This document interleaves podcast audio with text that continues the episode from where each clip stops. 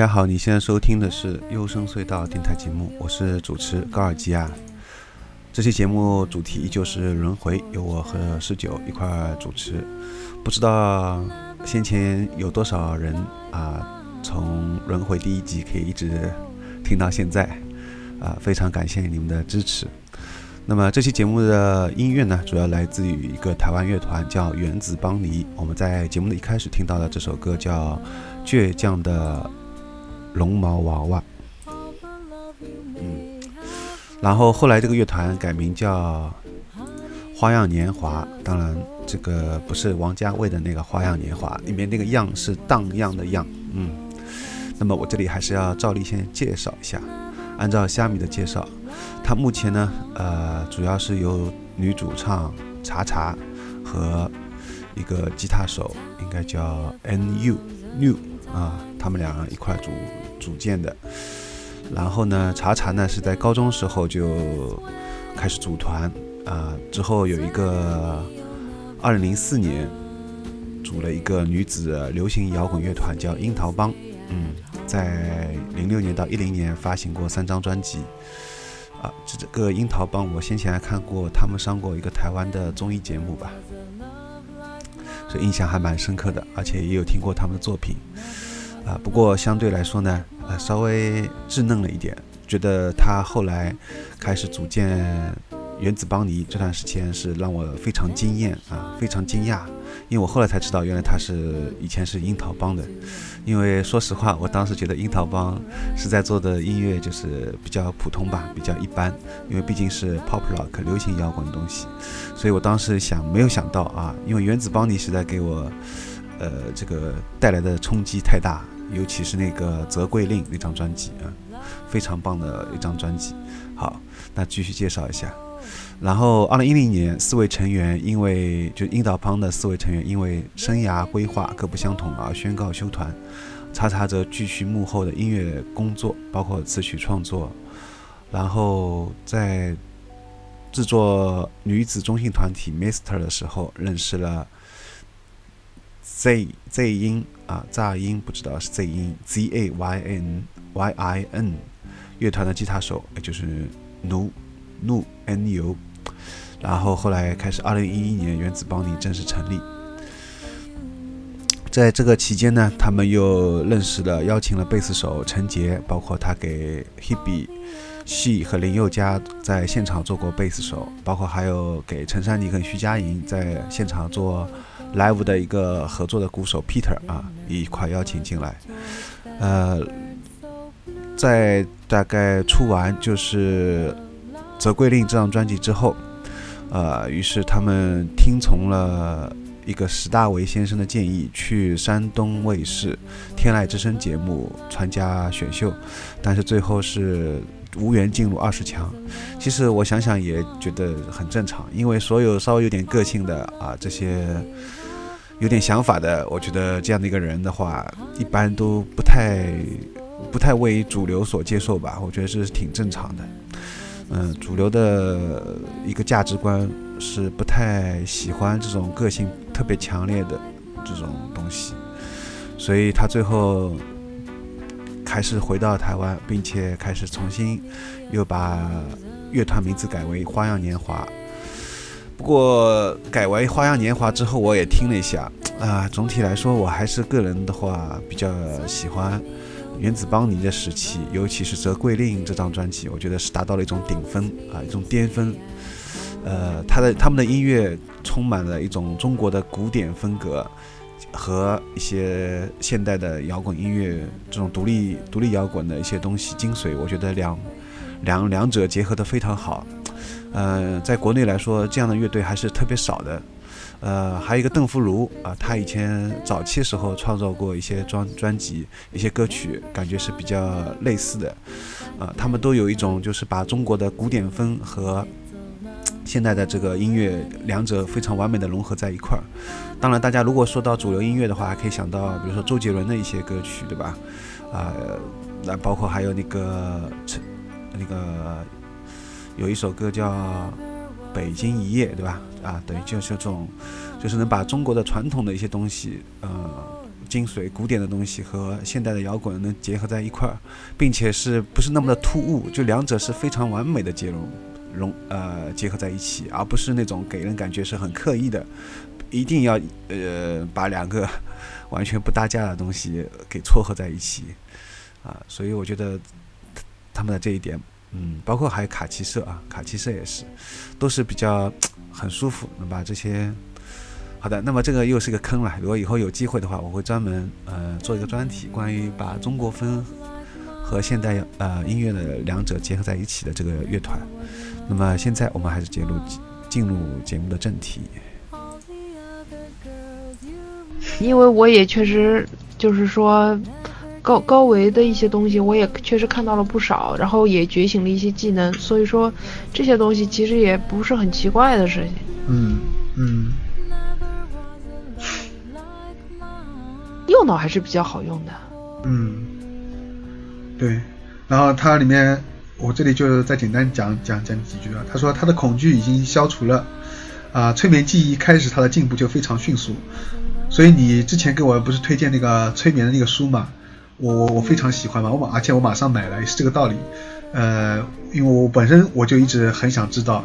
就是在你跟我提这个事情之前，我就很想知道我自己的前世。然后我觉得，呃，除了内在视觉之外，就是通过那个催眠，对吧？这种可以知道。嗯。对，然后我就一直挺想知道它里面，因为而且你看，他这个人通过催眠记忆开始，他的进步就非常迅速。就他的确是他的那个叫什么？呃，你可以说他感知能力也好啊也好啊，或者说他高维智慧本身有就好啊，或怎么样。反正他通过这个催眠记忆之后，马上他的。就是个人的负面情绪，很多恐惧、害怕都没有了，就消除，消除的很快，觉醒的很快。然后，呃，然后这个博士就问他：现在你要学的是什么？这一生对你来说最重要的，能让你持续进步的收获是什么？其实他问这个问题也，正好是我觉得每一个人或者我的节目听众，包括我们，对吧？这一生最重要的，不断的反复在问自己的几个问题。是的。嗯。然后。他凯瑟琳他自己就回答嘛，他说信任，他已经知道主要目的，他很快回答信任。我重复到，惊讶于他的快速反应，和这段话很关键。他说是的，我必须学着有信心，也要信任病人别人。这凯瑟琳讲的，但我没有，我认为每个人都想害我，这使得我对许多不该回避的人和状况都刻意疏远，反而和不该在一起的人共处。嗯。呃，我觉得这句话又说到我心里去了，也说到，我觉得，我觉得反正跟应该会大家会有一些人会有共鸣的，就是我觉得这段话，就是有时候我们会发现，我们常常在做违背自己内心意愿的事情。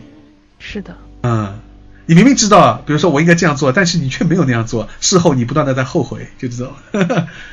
然后你看他那啊，对呀，为什么？你你，我觉得这不能用简单的用业业力来来来来那个概括。应该还有一些，因为意志力不够。对，意志力不够呀。你还，然后他说他在超意识状态的见解是惊人的，他知道自己的弱点和长处，知道哪些方面需要注意和下功夫，也就是你说的觉醒状态，对吧？也知道怎么求进步。唯一的问题是这些见解需要传到他他的意识当中，应用在生活当中。超意识的洞察力是不凡的，但它本身还不足以改变他的生活。是的，那些该该断绝的人是谁？我问他，停了一下。我怕伤害会从贝奇，呃，或史都华那里来，呃，史都华，另外还有一个人啊，你能避开吗？就是它里面有一个，他之前有一次死，就死在那个史都华手里，把他割喉了，直接。哦。然后史都华是这一世他又遇到了一个人，好像是他的，哦对，好像是他后来。就是遇到了一个喜欢的一个人，但这个男人对他伤害很深，叫史都华嘛。但后来发现原来是以前把他割过喉的，但那个割割喉的时候，那个史都华当时他不认识他，他们俩并不认识，只是他当时在做催眠回忆的时候才回想起来，就是他这一世的那个这个人，他喜欢的这个人。嗯，啊，不完全能，但可以避掉他们的一些意见。史都华总想把我套牢，而且他一步步成功了。他知道我怕。怕离开他，他就利用这点让我待在他身边。嗯，其实是，对，其实是史是史都华是这个男的害怕这个凯瑟琳离开他，但是凯瑟琳那个时候他在没有被催眠，没有进入到这个觉醒状态时候，他没有意识到这点，他反倒觉得是他很喜欢史都华，他害怕史都华离开他，你知道吗？哦，而且明明知道史都华对他伤害很深，按现在说法就是个渣男，嗯，渣男，但是他却没办法离开这个渣男，他也不知道为什么。然后通过这个催眠，最后他明白，原来是是史都华，对，是史都华，反倒是怕他离开他。就这时候他能看到问题的核心了，可以看得很透，对吧？然后是的，然后他还问他贝奇呢，就另外一个女女的，然后然后这段我就我又笑了，贝奇他说的那个 Becky Becky，然后那个凯瑟琳就说 Becky 就这个女的总是破坏我对他人的信心，我看到善良的时候，她就看到邪恶，而且她总想把这些种子，我懂了，我懂了，啊，你懂了，秒懂。而且她总想把这些种子散布在我心里。我在学习信任，我该相信他人，但她让我满腹疑虑，这是她的缺点。我不能让自己照她那种方式想。怎么样？我觉得这一段可能有些听众一小部，我估计只有一小部分听众又能只能明白，除非是特别了解我的人，或者是你自己有本身有这方面经历的人，你会听到这一段，你会秒懂。我就不解释了。反正我的意思就是说，大家如果在现实生活当中，如果发现你的父亲也好，或者你某一个朋友，或者反正谁，给你经常打击你的，不断打击你的自信心的时候，你千万千万。千万千万不要气馁，你一定要对自己有自信，千万不要受到这些人的影响，就好了，嗯，对吧？这但是说说简单，做做难啊，对不对？那我就不吐槽你了。对对对，这又是我们这一这一世要学习的一个很重要的一个一个一个课题，对吧？一个信任，一个是当，一个是信任问题，一个一个一个是当。其实说说说穿信任就是，其实这句话又对是我爸爸讲的，我我觉得我受我父亲影响实在太深。我爸讲过，就是说看人呀，其实就是等于是看人，就有就是你能不能分辨这个人到底对你是好还是对对你是坏，对不对？嗯啊，其实就说说穿了就是这个大白话就这个意思。然后另外一个就是说，另外一个就是说，呃，当这个人通常都都是对你很看重的人，我觉得是你很在意的一个人，他如果不断的打击你，比如说把你跟别人做比较啊，从小比如把你跟别的孩子做比较啊啊，然后到然后你每当你要做什么事情的时候，他总是说，哎呀，这个东西很难做的啊，什么时候就他可能也是出于好意，但是最后给你的结果反倒是把你本来可以很好的做做成一件事情的这种想法和动力都打消掉了，就是你连你敢去尝试的这种都不敢去尝试了，就是这样是啊，啊。所以我觉得这种事情，因为我自己也已经遇到太多了。这是我的一个，也可以说我的业力或怎么样也好，所以我觉得我当时看到这段话，我真的是，我觉得我我就冲这段话，我就想做一期节目了。是有多大仇啊？这是。多大仇恨？所以我像里面一样，我也要放下这个仇恨啊！这也是我们这一期要学习的。是的。嗯，接下来我们听到的是原子邦尼 King。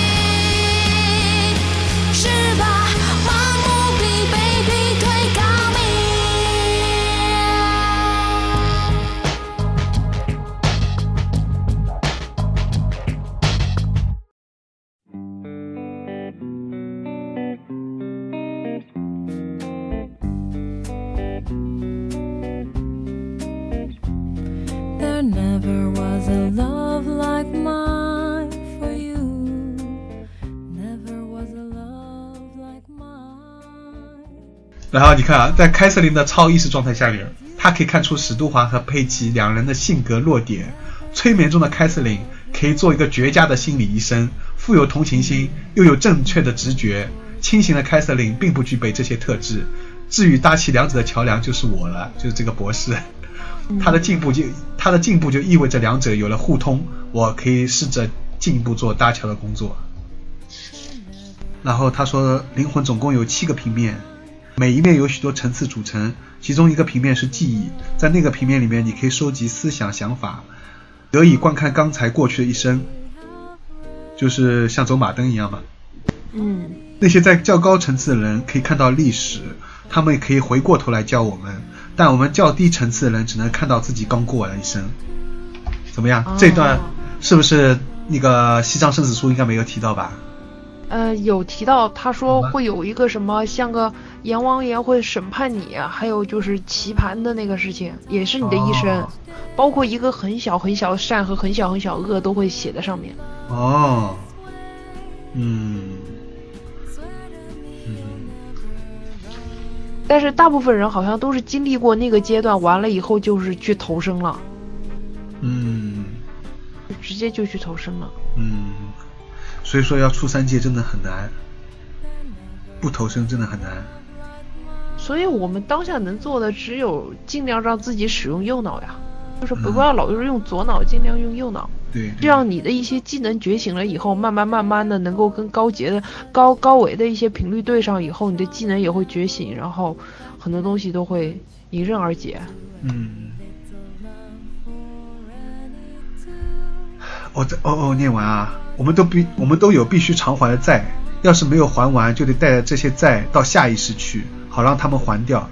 你在还债当中能得到进步，有些灵魂进步的比其他快一些。当你在肉体状态还清了债务，就结束了一生。要是有什么事啊，你说只是结束了一生啊，啊，其实也未必说就能一定能觉醒啥的。对的，厉害吧？所以说你看觉醒要有多难啊！对，也就是说，就算我我我把我把我们前面那个说的，比如说跟父亲的关系啊，还有说很多反正很多这方面的问题都能解决了，也只是还不还不算觉醒，是吧？解决不不算觉醒觉醒是不一样的。对。好，后面还有，要是有什么事打断了你还债，你就必须回到记忆的平面，等待你所欠的那个灵魂来见你。哦，当你们两个人能同时回到肉体状态时候，才能再转世。这个东西我怎么感觉上有点嗯，不知道嘞？不好讲了是吧？嗯，不知道是不是这么个情况。但你前面不是提到呃一个群体的投生嘛问题吗？问题是我第一，我我我觉得啊，嗯呃，如果说要达到恶业的程度的话，我觉得是由于干扰。嗯然后呢，如果说不，如果说恶业本身是有问题的话，那么说我们的善业应该是没有问题的。那我们嗯为什么要在灵魂层面约好了这一生再要去做恶业呢？还是怎么的？本身本身不是说我欠你钱，嗯我我欠你，我这一世我欠你钱没还，然后你你下一世你说你下一世让我报答你一顿，啊，我我你下一世报答了我一顿，这不又又干了恶业了吗？不是啊，他其实不是这个意思吧？他不是让让让我报答你一顿，他意思是说，呃，就是他前提是要是有什么事情打断了你还债，就好比你本来是呃这一世你还有一些什么事情要做，但你没有做完，当中就突然死掉了吧？嗯然后你这时候就回到记忆的那个平面，七个平面之一，然后等待你所欠的那个灵魂，就是你本来要还还一个什么债，比如说你要还债还给你，比如还给那个呃你的那个儿子，对吧？然后这时候可能要等到你儿子也要死掉了，然后变成那个灵魂，你们两个都见到，然后你们两个同时再回到肉体状态的时候，才能再转世，是这个意思吧？那是不是说，那你这样这这不是那这样没完没了了？就像我之前跟你说的那个一样，啊就是说，就是说你你你这样，你那你就是说，如果说能够断职的话，断、嗯断掉你的执着的话，你就不用不用还债了呀。啊，对对，但问题是你你就是说，这样永远不可能觉醒的，这是一个死循环，你永远在不停的创造执着呀。嗯，所以说要对，这个好像蛮难解的这个题目。我再读下去吧，因为他没他没讲完。他说：“但是由你决定何时回去，以及回去后该如何做。你不会记得其他的前世，只会记得刚过完的这一生。只有高层次的灵魂，那些圣者，才能记起历史和过去事件，来帮助我们，教我们该怎么做。在我们回到肉身前，需要经过七个平面。他说这个七个平面，不知道是不是那个。”就等于是死后中阴还要经历七个阶段，在那个阶段里面，对吧？哦，七七四十九天嘛，嗯大概一个平面就是七天，对吧？其中之一是过渡的平面，我们在期间等待，这个平面决定你带着什么到下一世。我们都会有一个主要的特性，可能是贪婪，可能是色欲。不过一旦决定，你需要对那些人还偿债，就是偿还债务，而且要在那一世中克服这个特性。嗯如果没有做到，将来还要带着这个特性，外加另一个，就等于是再加一个了。对，到下一世中负担就更重了。你过完的每一生，若没有偿清这些债务，下一生就变得更难。要是完成了，要是完成了，就会有容易的来世。所以等于是你自己选择会过什么样的人生，在每一个阶段，自己过的生活都是自己选的，要为自己负责。接下来我们会听到的是原子邦尼折桂令。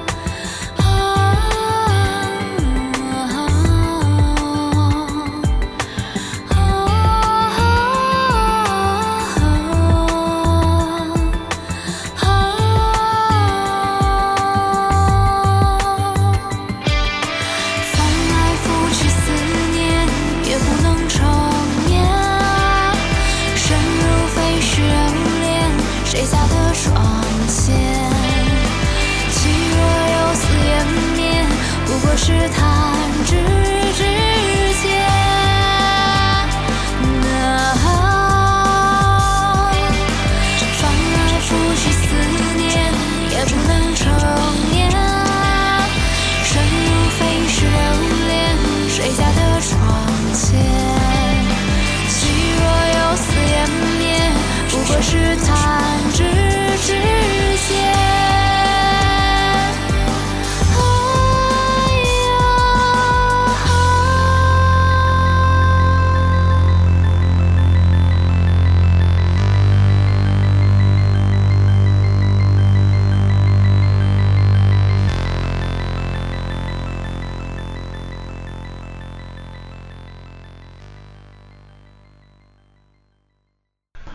不是，我觉得也许说的有道理，但是我总在想，就是嗯就好像就是，呃，以以暴制暴一样，以暴制暴就是你。本身是你本身的问题是由执着引起来的，然后你又拿执着去治愈它，嗯，又拿执着去偿还它，嗯，对，感觉就是有点这种感觉啊。因我也不确定我们我因为我个人持有的观点就是轮回就是为了治愈，然后我们现在的问题、痛苦啊，包括一些比如说经济啊那些问题，都是由于干扰造成的。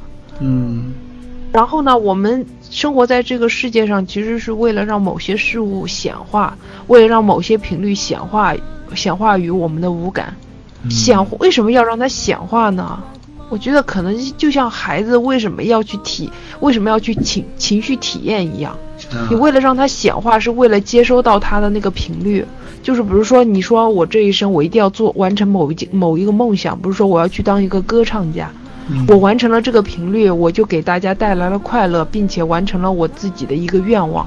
然后这个这个事情的频率就会给我的灵魂带来不可磨灭的一段一一段频率，不可磨灭的一段记忆，嗯能够让我的灵魂日益强大。嗯强大了以后，才能够就真正的去脱离那些执着。嗯我个人就是这样想。嗯也就是说，真正的就是所谓的大师，或者说是就是能够觉醒，或者是呃濒临觉醒，呃甚至半梦半醒的那些人，其实都是通过很多事很多事的一个自我疗愈才能达到的。嗯，嗯对，嗯，悉达多好像就是这样的话。哎，悉达多是是他很多事，而且他的妻子跟他也是一起的，他的嗯妻子也是一直在帮他的。嗯，你说他妻子是他父母给他安排那个妻子，还是说他后来自己出来以后遇到了那个呀？是哪个公主吧？好像也是安排的。我我嗯我我我记忆力不太好，有点忘了。反正那个女的就是一直帮他的。啊、那应该是他后来自己一个人离家出走的时候遇到那个妓女吧？不是个妓女，是个公主。啊，一个公主，对对对。反正我是应该后面遇到的，他离家出走后一个人遇到的。反正我感觉就是你，包括你，你一般我们在一个小团体里就会看出来哪些人气场强，哪些人气场弱。嗯强的人一般就能带领小团体，给大家带来快乐。对然后弱的人就会跟着强的人在那里屁颠屁颠的，其实就是这个样子。嗯 就是强的人一般他们都已经轮回了很多事，知道如何去嗯用高维的引力来吸引。吸引你们，或者吸引一些低维的，包括物质啦，包括这些低维的一些东西，在他身边可以获得丰富多彩的人生。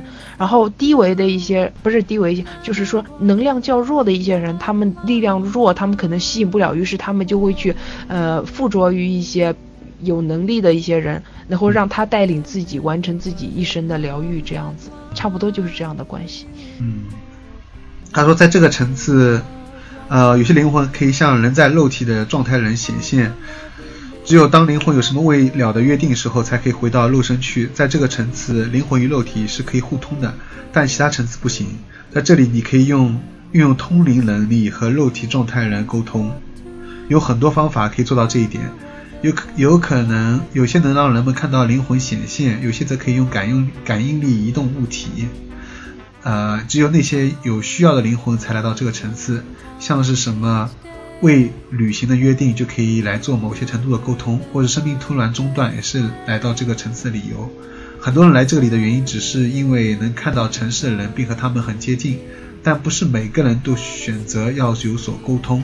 对某些人而言，这可能太吓人了。说完了。对某些人来说，什么？对某些人来说，这可能太吓人了。就是吓人啊！对啊，因为他突然看到灵魂显现嘛，或者感应力移动物体了吧，或者是灵魂也许他感应到，然后他就忘了。啊，也有可能。人家之前有，之前在小学的时候，我曾经就是跟我同学、跟我的那个小伙伴说，我说，呃，这个世界上一定存在时间停滞这件事情的。嗯、我我觉得一定会发生时间的裂隙，时间的裂隙这种事情。然后我的小伙伴直接对了我一句，让我哑口无言。他说，就算发生了，你也不知道。不，我这个这个小伙伴就是相当于我前面说的那个不断打击你自信心的那个。没有，他的意思是，就算你就算真的发生了时间停止这种事情，你也感觉不到，因为我们是，因为当时嗯，感觉不到的，因为我们是活在时间中的。不是的，不是的，不是的，时间只是幻象，感觉得到的。你你忘记但是我是说，我们那个时候小学的时候，啊小学的时候，那时候哪有那么多知识啊？但是那时候我跟他讨论这个事情，就觉得挺好玩的。啊，但看来是其实我，就我的嗯意思就是说，其实我们很多的感觉都是在欺骗我们。你感觉这个东西不存在，其实它也许是存在的。对你感觉不到，你就说它不存在，其实它存在的啊。对对，就是呀，就是你感官感感知不到，就是一定不存在嘛，就是这个永恒的问题。对啊，其实我觉得这个还蛮难说。就是我现在告诉你们说，我高维看到什么什么东西，看到什么东西，你们也未必相信。对，这种这种自信其实源于很多东西。如果你不能够去相信的话，我也不会，就是特特地去跟你说这些事情，不然你还把我当神经病。嗯嗯。你看啊，他最后有一段结尾的话，他说：“智慧是很慢才能得到的，就是因为容易吸收的知识必须转化为情绪或潜意识的知识，一旦转化好了，这种印象是永久的。这种反应必要催化剂就是行动，没有行动，观念就会萎缩褪色。理论知识没有实际运用是不够的。平衡与和谐如今都被忽略了，它们却是智慧的根本。现在人们凡事都做得太过，喝了太多酒，抽了太多烟，开太多宴会，说太多没有内容的话，担心太多，有太多是或非的想法，不是全部就是没有，这不是自然的法则。是啊，然后自然界是平衡的，野兽只会破坏一小点地方，生态系统不会一团糟，植物被吃掉又长出来，等等。人类还没有学会平衡，却被贪婪和野心所恐惧。宽乐快乐根植于单纯，思想和行为的过度倾向只会减损快乐。一个人要怎样才能有这种改变或这种不同流俗的价值观？一旦达到了，又怎能维持它呢？然后他的答案似乎很简单，就是说人类是不朽的，我们现在所做的就是修道学习，啊，若人的某部分是永恒的，并有足够的证据和历史支持这一点，我们还为为什么我们还做坏事情呢？为什么还要践踏别人以谋以以别人以谋私利？实际上是毁掉我们的修业呢？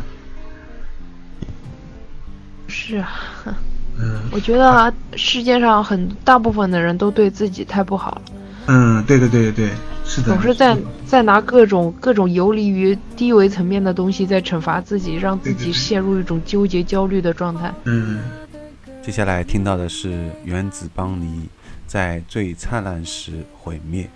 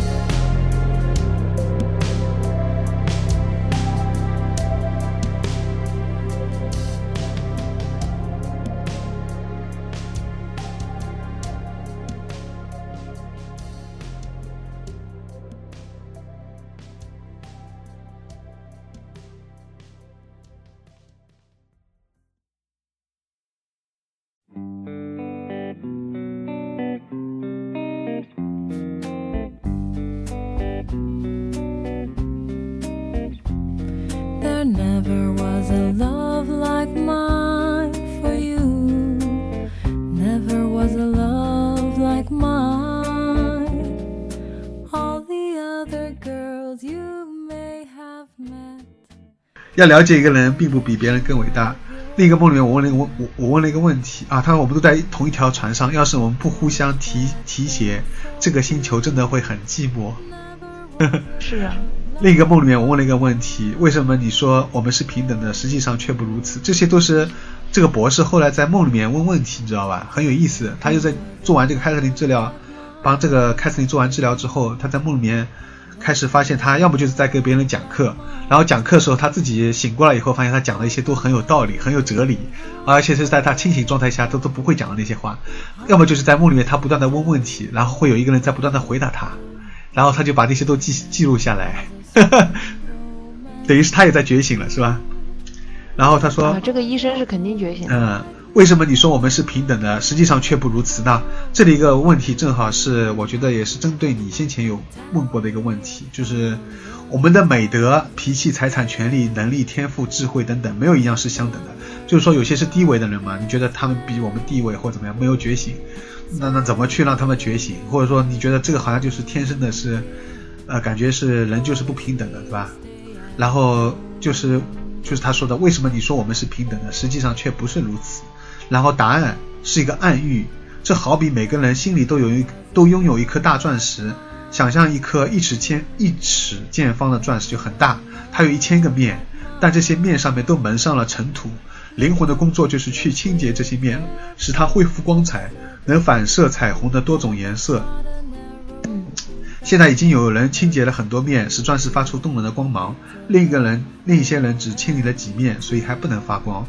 但是在灰尘底下面，每个人心里都有一一颗千面钻石，它是完美无瑕的，差别只在于经过清洁的面数不同。但是每一颗钻石都是一样的，都是完美的。当所有的面已经清洁，能反映完整的光谱的时候，钻石就能恢复到它原来的纯粹能量状态，光仍然是的，是的。光仍然留下来。这个我感觉有点像那个嘛，就是买我们买了一个水晶，对吧？那个那个水、啊，然后它不需要不断的就是给它，就是放在那个什么里面，那个那个水水晶颗粒里面，让它就是洗就是洗给它那个消对消磁，有点这种感觉。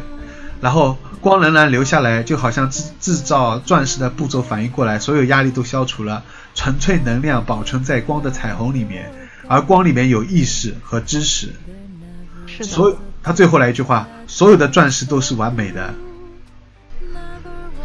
是不是？感觉这些话其实我并我我并不是说有什么高维的人或低维的人，我只是说他们现在的比较容易被低维的物质所吸引，嗯，所以我就是在想怎么帮助到这些执着于低维物质的这些这些人，就是他们的问题很多是源自于他们的恐惧，那怎么才能给他们力量呢？然后我们的高店长啊，不是高高台长，高台长就说就说要用大爱来让他们增加力量，我觉得这个说的也是很有道理，嗯。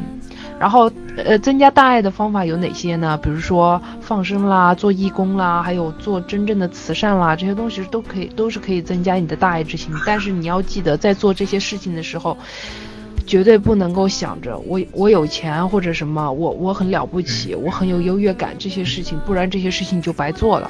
对，对，初心不能让自己跟这些事情产生分裂。对，对，还有我觉得还有一个大爱的表现就是说。通过像聊天、讲话，两个人不断的相互沟通。当然，我指的可能是包括像灵魂深层次的沟通，对吧？嗯，是啊，其实很难。嗯，然后他最后他讲，我现在仍然会做这种梦，不过只是偶尔。通常啊，他说静坐，还会在高速公路上面开车，甚至做白日梦的时候。然后他通常和我的意识、评论、想法、观念都有所不同。啊，有点像灵光一闪，常常来的正是时候，解决了我正在苦思的问题。我我把我把它们用在治疗和日常生活当中，我把这种现象视为我直觉能力的扩展，并因此得到激励。对我而言，他们是我走对方向的标志，即使我还有很长的路要走。然后这里有一段话，我觉得他就是我前面说的，我听从我听从我的梦境和直觉。当我这么做的时候，事情事情似乎颇为顺利。反之就有一些不对劲，就是我前段时间 QQ 签名，就 是听按照自己的内心，按照自己的直觉去做事情。是啊，因为可能下一秒你就被影响了，被干扰了。对对对对对。接下来听到的是原子邦尼，Pity。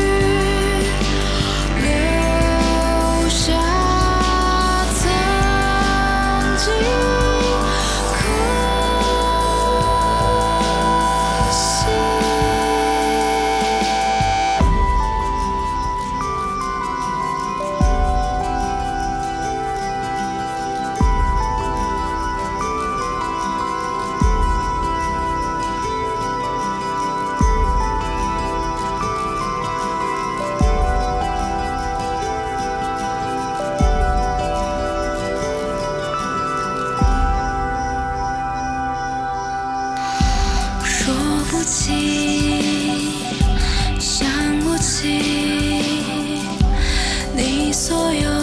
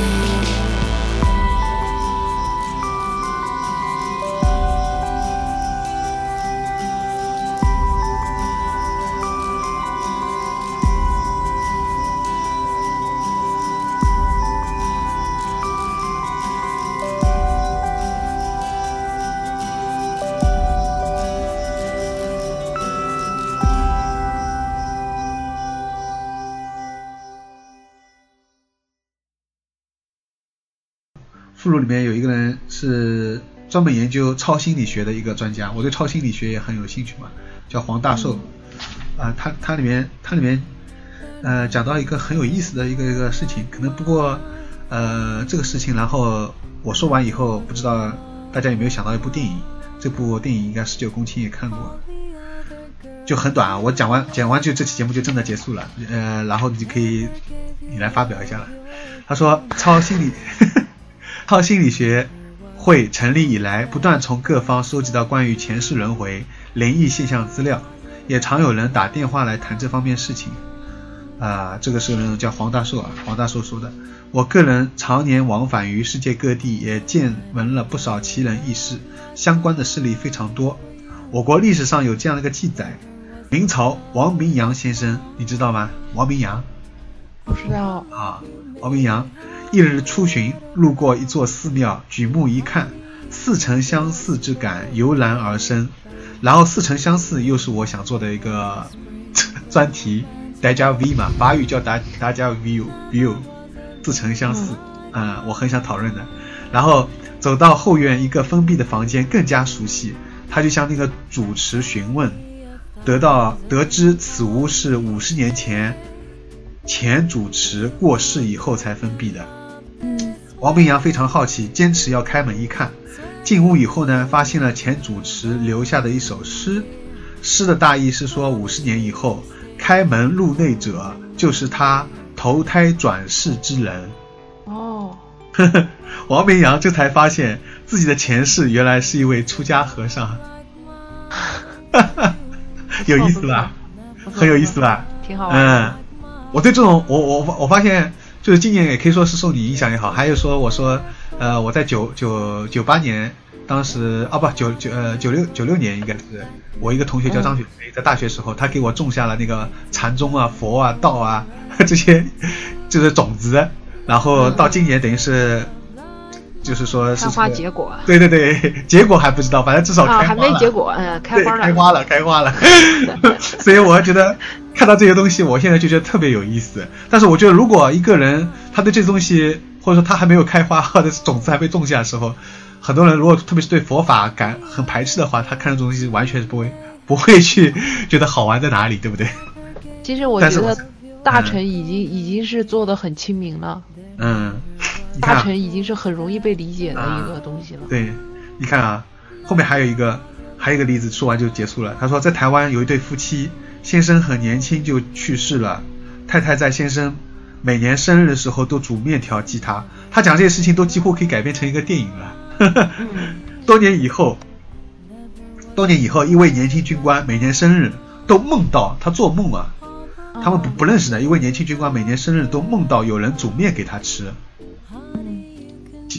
呃，一天路过此地，就路过这个这个这个太太啊，一对这个年轻夫妻嘛，啊，路过这个太太这个地方，仿佛仿如仿佛如梦中吃面的地方，嗯，就是其实它这个又是涉及到似曾相似了，又是我前面想说的那个，对吧？就是你你在现实当中，你到了一个地方，你感觉你突然想起来，好像我在梦里面来过这个地方，很熟悉，对不对？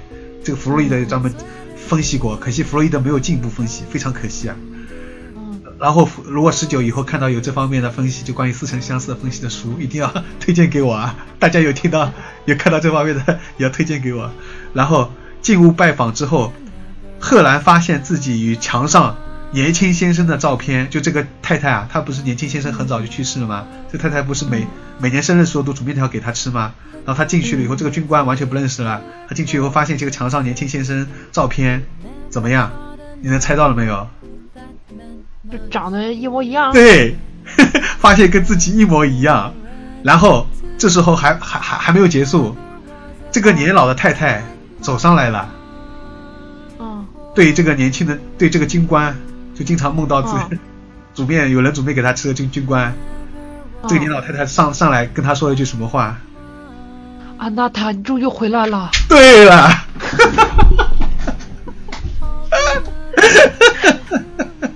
到底说啥？是不是这句？对呀、年年老太太也认识他，说你终于回来了。啊，太好了。他才知道眼前的老太太原来是自己前世的妻子，不禁恍然大悟。哎呀，这感觉好好哎。很温暖吧？嗯，都是喜剧结尾，对不对？最后，最后结尾了，最后结尾了，还就这一句话，两句话了。我认为我们应该以一种客观的态度来看待前世轮回。目前社会上有两种迷信现象，一种是宗教迷信，一种是科学迷信。前者是因为对某种宗教的狂热信仰而产生的盲目信从，后者则指过度信奉科学实证，认为无法用科学实验证明的事都是无稽之谈，都是不存在的。我发现你讲到这种的时候，语气都特别坚定。对，为什么你知道吗？因为跟我前面讲的，我知道。跟我前面讲的一段话对应上了。我前面不是说那个弗洛伊德跟那个爱因斯坦嘛？按理说这两个人都是很伟大的人物，对吧？而且我相信，就是只要稍微知道的人，估计有些人不了解心理学，不知不一定知道弗洛伊德，但是基本上所有人，中国人大部分人只要读过中学的，应该都知道爱因斯坦，或者没有读过中学也知道爱因斯坦。但是大家可能都不了解爱因斯坦晚期，他其实是个非常顽固固执的一个人，就是因为他没有保保持一个开放开放的一个心态去去研究这个科学的东西，然后他就觉得只要科学上面没有办法证明事情就是无稽之谈，所以他觉得量子物理他是绝绝非常极力反对的，你知道吗？他在晚年的时候，而且他最可更可更更更好玩的事情是，他他当时有一些他呃那个信徒啊，可以说他很崇拜爱因斯坦的一个信徒，呃这个人名字我一下忘记了。我昨天看到了，然后这个人非常崇拜爱因斯坦，他觉得爱因斯坦肯定说的是百分百正确，于是他为了证明爱因斯坦是正确的，他去做了一个来证明量子物理实验是错误的一个实验，就他本意是希望做这个实验来证明量子物理是错的，爱因斯坦是对的，因为他本身很崇拜爱因斯坦嘛，对不对？那他想法肯定也是我他也对对对啊，结果他后来做了那些实验，反倒是证明了量子物理的理论是正确的。而且这个人从此以后变成了量子物理学家的一个开师鼻祖，就是一代大师，还获得了诺贝尔诺贝尔物理学奖。你说你说好玩不好玩？爱因斯坦情何以堪呢？对啊，爱因斯坦当时也很开心啊啊，好啊，你快快快帮我证明一下啊！什么？全部都量子物理都对的啊？什么？你还偏背叛了我，去去搞量子物理了？你不是当时跟我一个阵营的吗？啊？什么？你还获得了诺贝尔物理学奖？气大老夫了！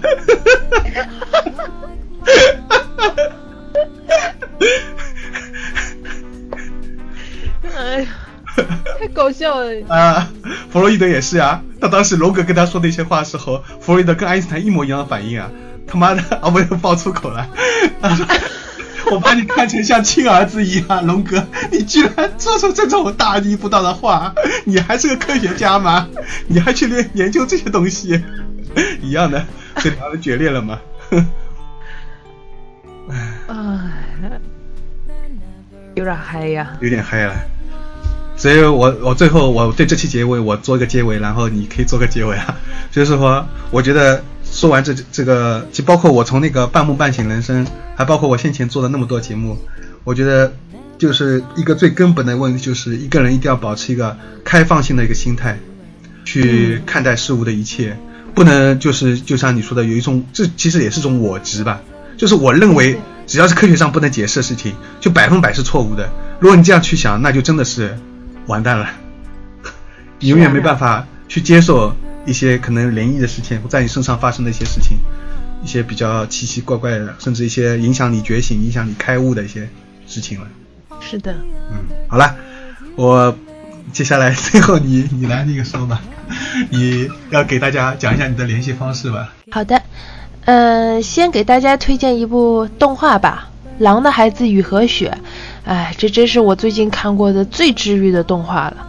影片片尾呢有一个画面，呃，让我产生一点思考，就是所谓的孤独到底是什么呢？